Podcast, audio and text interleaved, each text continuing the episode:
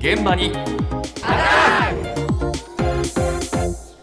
朝の担当は竹内島さんですおはようございます。おはようございます大阪市で政令指定都市では初となるある取り組みを今月からスタートさせるということで詳しく伺いました。うん大阪市健康局健康推進部の岡村優子さんのお話です。大阪市では禁煙への機運を醸成する取り組みとして禁煙支援事業を始めました。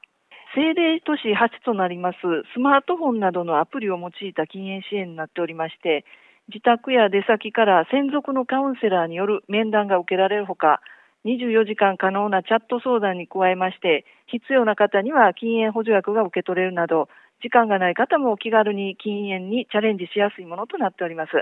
大阪市の喫煙率というのがですね、厚生労働省が令和4年に行った国民生活基礎調査におきまして、17.7%ということで、全国平均16.1%を上回っており、政令指定都市の中で3番目に高い喫煙率となっております。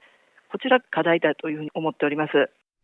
そうか大阪は喫煙率高いんだ。高いんですよね。しかもまあ政令指定都市の中で3番目に 喫煙率が高いと。これは大変だと。はい、ということで、まあ、その課題に取り組むべく、ええ。アプリを活用した禁煙支援事業をスタートと。そうかそうか。はい、いうことなんですが、改めてこちらのアプリでは、ええ。日々の記録をしたり、まあ、随時チャットで相談できたりとか、ええ。あとオンラインで面談が可能となっています。それから必要な時に繰り返し動画で学ぶこともできるので、ええ。まあ、オンライン上で、えー看護師さん、えー保健師、薬剤師などのカウンセラーと面談を6回行いまして、ええ。6ヶ月間、えー手厚く伴走してフォローしてくれると いうことなんですね。えしかも希望者の方には必要に応じて禁煙補助薬を郵送してくれるということで、もうアプリ上で完結できる禁煙プログラムともう禁なって煙するにはこうやってみんなにいろいろ大ね変大変世話になんなきゃなかなかできないんだ。はいねえしかもこう時間がなく多忙であるという方が多い中、通院の時間がない方でもまあアプリを通じて気軽にどこでもチャレンジできるということで、まあ、取り組みやすいだろうということなんですね。はい。で対象者なんですが特に禁煙が必要とされる方、まあ、具体的には大阪市在住なんですがえー二十、歳未満の人と同居する喫煙者あなるほど。妊婦と同居する喫煙者。うん。あと喫煙している妊婦あですね。らららら。え参加費用は無料となえっています。そうですか。はい、でこちら今年度から3年間でおよそ4000人を対象に実施する予定で、ええ。今年度は1200人の参加者を募ると。そうですか。はいいうことなんです。はい。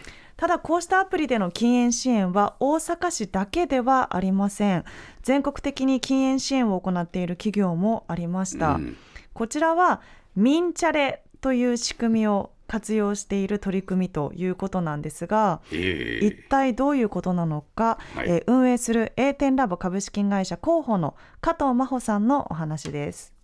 でミンチャレはあのみんなでチャレンジの略というふうにあのイメージしていただければいいと思うんですけども同じ目標を持った5人が1組のチームになって毎日こうチャットのグループの中で励まし合いながら切磋琢磨して続けていくというようなアプリになってます。こちら法人様向けにミンチャレの仕組みを活用したプログラムというのを展開してまして喫煙率を下げたいという企業様、店舗様向けにタバコを吸われる方がミンチャレを活用して、タバコを吸う方同士でチームになって禁煙にチャレンジしていくというようなものです。でこちらはミンチャレだけではなくって、そこにお薬の2種類、ガムとパッチ、それから弊社のスタッフがですね、チャレンジしている際に随時メールですとか電話でサポートしております。今、約二十数社の憲法企業様に導入をしていただいているところです。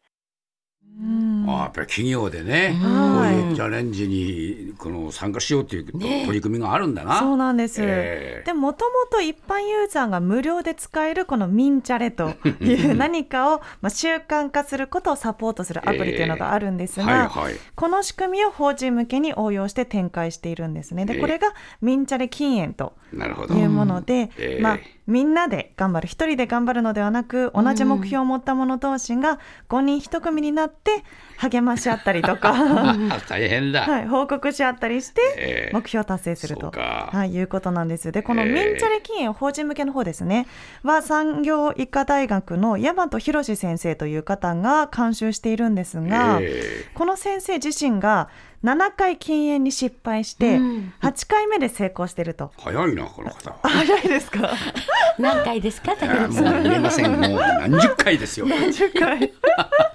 まあそういう経験を、はいえー持たれているという方で、はいあの禁煙研究の第一人者のうちの一人とはいいうことで、その先生に質問したりできると。なるほど。まあ、その他にはスタッフのサポートや薬のサポートもついていてみっちり3ヶ月間集中型のプログラムにそうですか。はい、えーなってるということなんです。で金額なんですが、まあ、企業の負担は初期費用22万円えそして参加者1人当たり3ヶ月で3万5200円ーおーただ禁煙に失敗した人がいたら1人1万1000円値引値引きになると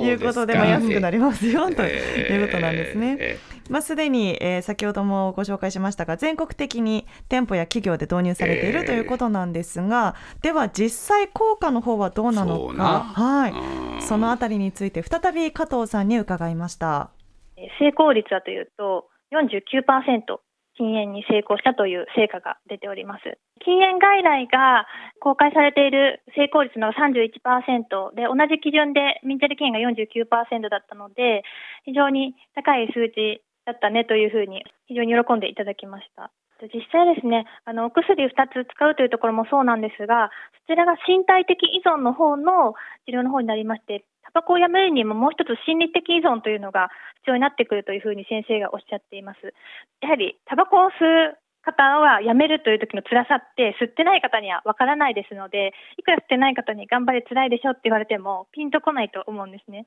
しかしながら、やはり吸う人同士で続けるというのは、非常に、あ、あの人も強いんだなとか、あの人も頑張ってるから自分も頑張らないとっていうような、ピアプレッシャーっていうのももらえたりしますので、そこで非常に強力な効果を発揮すると思います。